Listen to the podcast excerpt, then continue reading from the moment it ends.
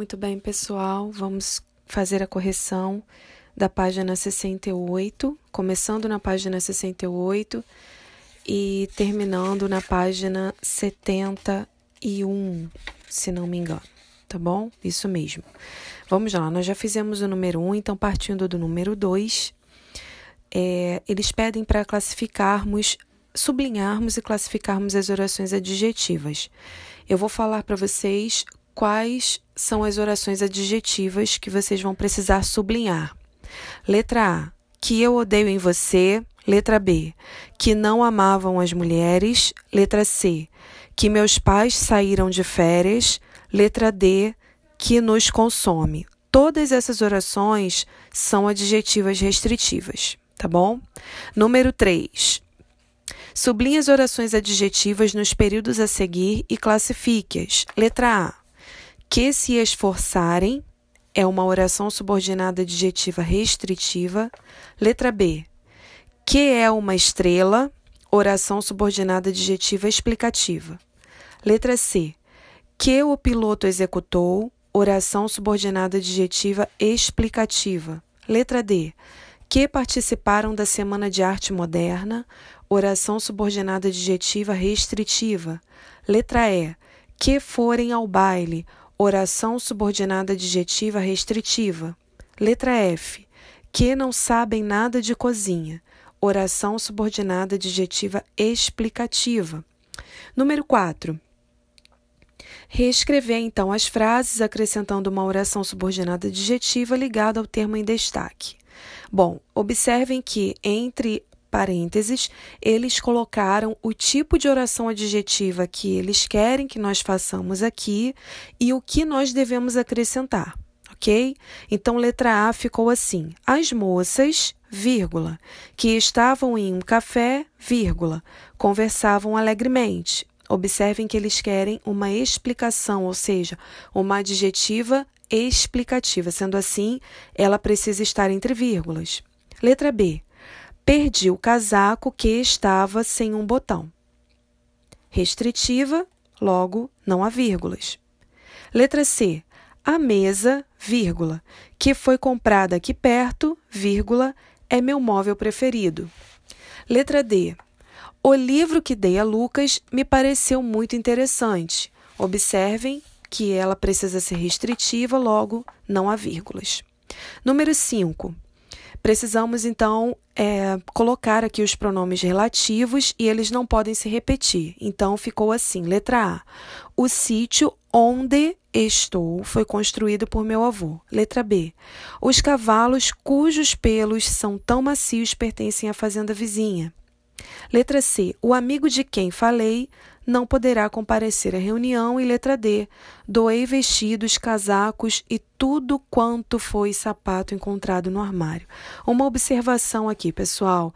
Observe duas, na verdade. Na letra B, que o pronome utilizado foi o cujos.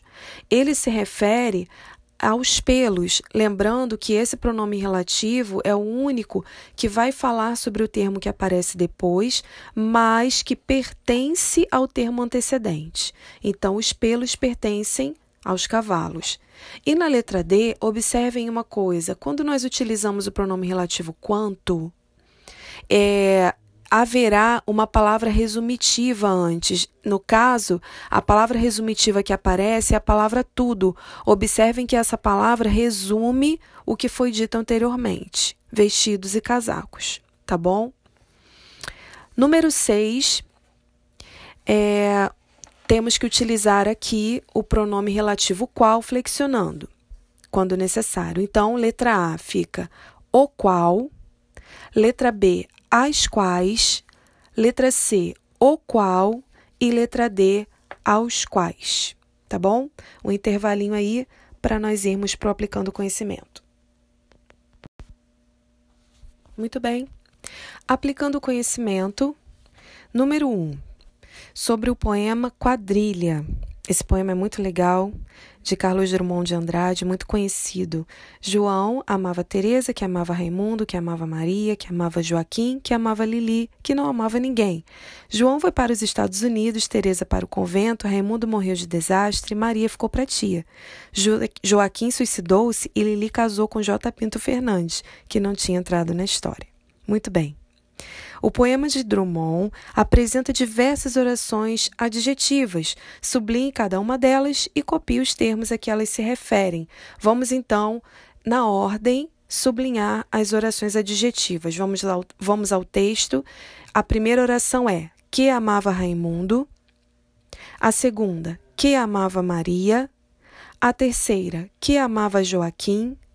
A quarta, que amava Lili a quinta, que não amava ninguém, e a sexta, que não tinha entrado na história.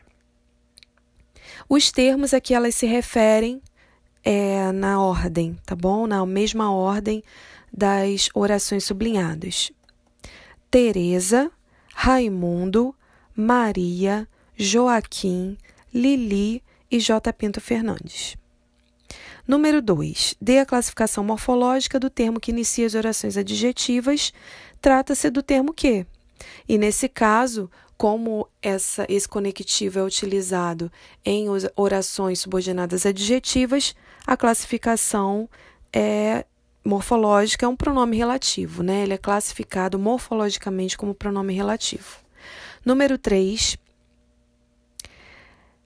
Esse é, é, há aqui uma passagem do texto né? João amava Teresa, que amava Raimundo, que amava Maria, que amava Joaquim, que amava Lili, que não amava ninguém. É, a pergunta é a seguinte: com o uso dessas, dessas orações, de que forma o lírico nos apresenta as relações entre essas pessoas? Então, as orações adjetivas, empregadas dessa maneira, mostram desencontro amoroso, pois os personagens amam sempre alguém que ama outra pessoa. Então, eles revelam o desencontro amoroso, tá bom? Letra B. A pergunta é: a quem se refere a oração é, subordinada adjetiva no trecho do último verso e que impressão nos provoca, né, quando se comparada é, essa oração comparada às orações adjetivas anteriormente? Muito bem. Refere-se a J. Pinto Fernandes, o marido de Lili. E esse trecho afirma que um dos personagens citado anteriormente, que é a Lili, não amava ninguém, que foi a única que se casou e o fez com alguém que não fazia parte do grupo. Né? Então, a única que não amava ninguém foi a que se casou. Número 4, é, eles pedem para fazermos duas situações aqui com o que é apresentado. João amava Teresa, que amava Raimundo, João foi para os Estados Unidos, Teresa para o convento. Nós temos que criar aqui, organizar é, em dois períodos compostos é, de orações subordinadas adjetivas e explicativas. Então, eu preciso utilizar as vírgulas aqui, tá ok? Só que eles querem que, além disso, é, cada período indique a situação inicial e a situação final dos personagens. Então, a situação inicial de João e final, a situação inicial de Teresa e a final. Então, vai ficar assim: João, vírgula, que amava Teresa, vírgula, foi para os Estados Unidos. Teresa, vírgula, que amava Raimundo, vírgula, foi para o convento. Número 5. Sabemos que o J. Pinto Fernandes não faz parte da história, não fazia parte, né? A sua nome, nomeação é feita, mas pelo sobrenome, como se fosse alguém social e economicamente importante. É, aqui, ele quer que nós produzamos um período composto, uma, uma adjetiva explicativa, dando informações possíveis desse personagem que não fazia parte da história. Então, uma possibilidade é J. Pinto Fernandes, vírgula, que era banqueiro, vírgula, casou-se com Lili. Por exemplo, tá bom? Podemos dizer essa colocar aqui essa profissão, né, a, a esse personagem, porque já que apresenta, né, o sobrenome dele, pode ser que ele seja uma pessoa economicamente abastada, né? Então, vamos pensar numa profissão que indique isso, tá? Número 6. Muitas vezes o amor está associado à ideia de tragédia, de desespero, por causa da impossibilidade de sua realização. O amor é, nesses casos, um sentimento praticamente inalcançável, que leva os envolvidos a se desesperar. Podemos dizer que, nesse poema, o amor tem esse sentido? Não, né, pessoal? Não tem esse sentido. É. Porque, assim, as pessoas simplesmente continuam suas vidas. Né? Os personagens que não são amados continuam em suas vidas, tá? Então, assim, é, e não existe um, um, um, des, assim, um desfecho mais trágico, né? Como a morte, em tom de desespero. Simplesmente João vai para os Estados Unidos, Teresa para um convento. E quando fala que Raimundo morre de desastre, não há um desespero em relação a isso, tá bom? Então não. Então é, não existe essa ideia de tragédia e desespero relacionado, vinculada ao amor, tá bom? Então, número 7. No poema, a história de Lili representa um, o descrédito em relação ao, ao amor. Justifique é, essa afirmativa. Lili é a única que se casa, mesmo não amando ninguém. Então, é, inclusive aqui se faz uma crítica, né? ela se casa mesmo não amando. Então significa que o casamento se dá sem sem haver amor, né? Então há uma crítica aqui também social, né, em relação ao casamento. E o número 8, por que que esse poema se denomina quadrilha, tá? Resposta: é o que ocorre com os personagens no poema. A troca dos pares é exatamente isso que representa uma quadrilha. Tá bom, pessoal? Vamos para o próximo episódio desenvolvendo habilidades.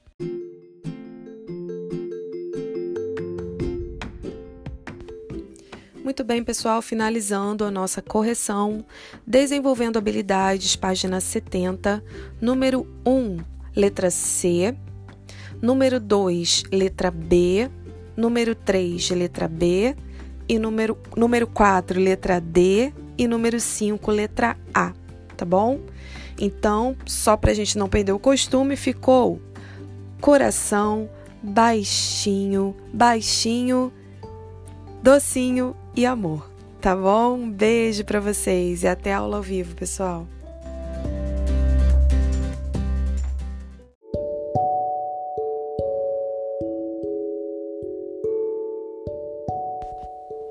Olá, pessoal. Vamos então à correção dos exercícios do módulo 6.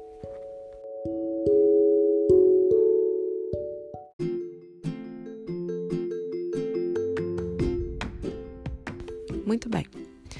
Número 1 um diz assim, página 156, número 1. Um, Releia o texto sobre obesidade infantil e identifique a atividade base que permitiu a aquisição do conhecimento divulgado nesse texto. Resposta: Trata-se do acompanhamento em longo prazo de quase 5 mil crianças nascidas entre 1945 e 1984.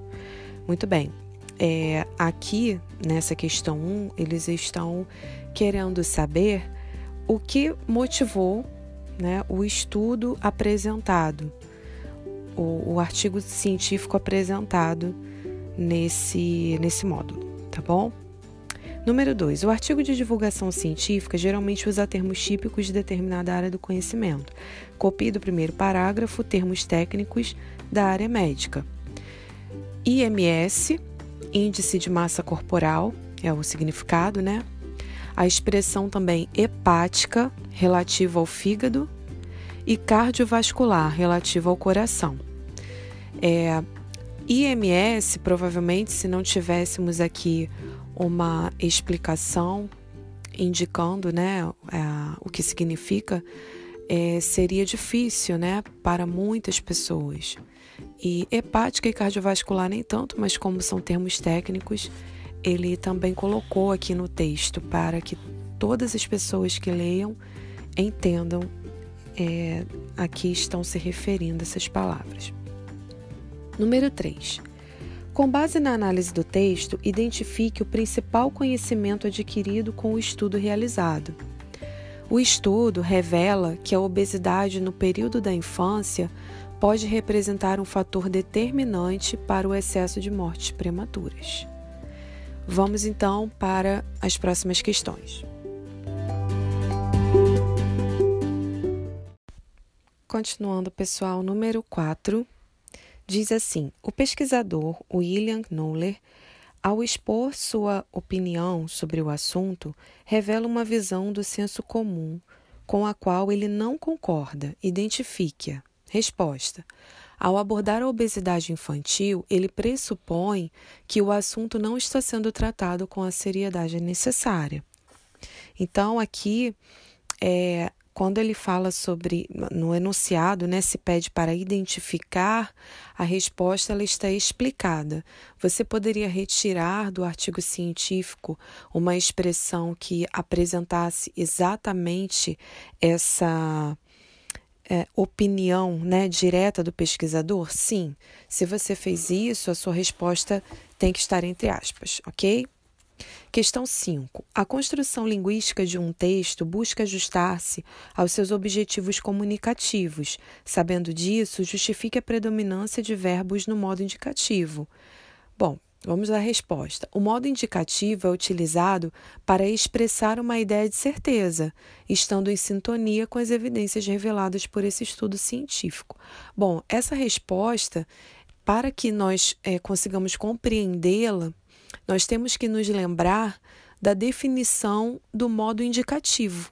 O modo definição não, melhor dizendo, do objetivo dos verbos conjugados no modo indicativo. Né? O, modo, o modo indicativo indica certeza. Então, se indica certeza, a ideia que ele deseja transmitir aqui, observando esses verbos no modo indicativo, é a ideia de certeza, ok? Vamos então às próximas questões.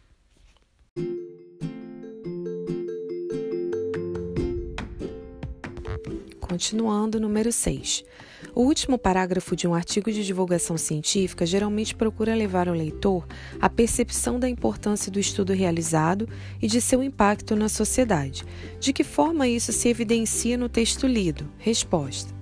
Além de identificar que o problema da obesidade está presente na vida de mais de um sexto das crianças estadunidenses, o último parágrafo conduz para uma mudança no estilo de vida dessas crianças. É, crianças estadunidenses, esse adjetivo, né, ele está se referindo às crianças que residem nos Estados Unidos, tá bom? Então, identifica esse problema e no final apresenta um novo estilo de vida, né, para essas crianças, um, uma ideia, uma sugestão. Número 7. No título Obesidade Infantil, pode dobrar os riscos de morte antes dos 55 anos, diz estudo, há uma expressão que permite identificar que a construção do texto analisado tem como base outra produção textual. Identifique-a. Trata-se da expressão, entre aspas, diz estudo. Questão 8.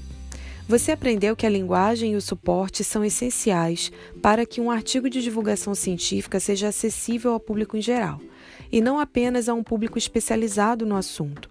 É possível afirmar que isso ocorre com o texto lido? Justifique sua resposta. Sim, o texto lido adaptou o estudo científico publicado no New England Journal of Medicine para ser veiculado em um meio de comunicação de massa, um site cuja linguagem certamente é bem mais acessível que a de uma que a dessa publicação voltada aos profissionais da área médica. Tá? Então, eles adaptaram o que estava escrito nesse estudo, publicado nesse artigo científico né, do exterior, e é, fizeram então que essa linguagem fosse mais acessível, inclusive colocando referências de siglas, né, explicações para o público em geral, tá bom? Número 9. De acordo com o texto lido, explicite outros dois fatores que podem contribuir para os riscos de morte prematura. Dois fatores são intolerância à glicose e pressão alta na infância, ok? O desenvolvendo habilidades ficou C de coração, B de baixinho, D de docinho e A de amor, para a gente não perder o costume, né, pessoal? Um beijinho e até logo!